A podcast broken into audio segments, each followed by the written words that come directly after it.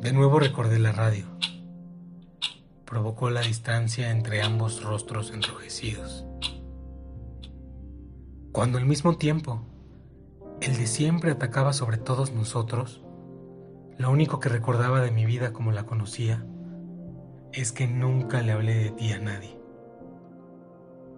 Tenía la extraña sensación de que un día descubriese que no existías y yo perdiera la conexión.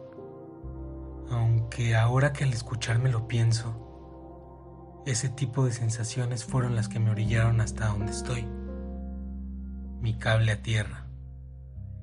Nunca supe que estuve tan vivo como cuando me sentí tan solo. La hora era algo innecesario, mientras día tras día compartíamos ahí. El sol estaba siempre en algún sitio, pero no muy cerca.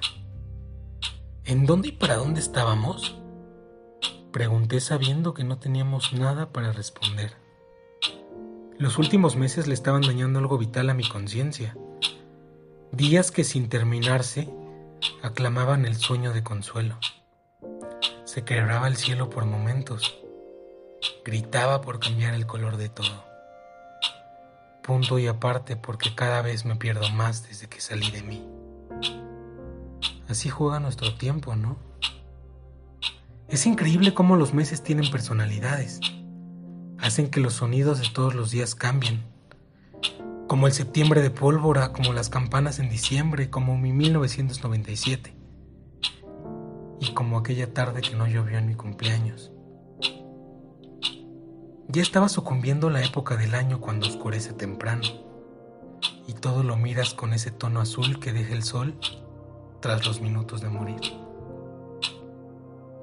Sobre el mismo tono ella, con su semblante en el rostro que me obligaba a quererla la conocí en mi peor momento, en mis horas libres, cuando jugaba a ser libre y a gritar un dos tres por el nombre de algún amigo, y de poco me estaba dejando sin palabras. Siempre eran pocas las palabras que yo podía decirle. Jugábamos a no parpadear, a guardar silencio, a ser siempre los mismos, hablar con ella, hablar de todo y nada. Hablaba de amor, mientras me sangraba la boca. Hablaba de amor mientras le sangraba la boca también. Ya no había ángulo que yo no conociera.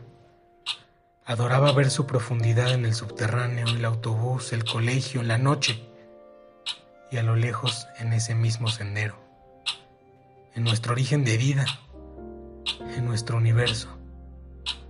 Así de rápido pasaban los meses Seguía lloviendo y la constante en aquel lugar era ella. Tenía la mirada perdida y comenzaba a hablar de lo injusto que para ella era el movimiento de traslación. Yo comencé a quererla después de un sueño. Ella comenzó a quererme no sé por qué. Coincidimos. Éramos un par de obstinados, patéticos.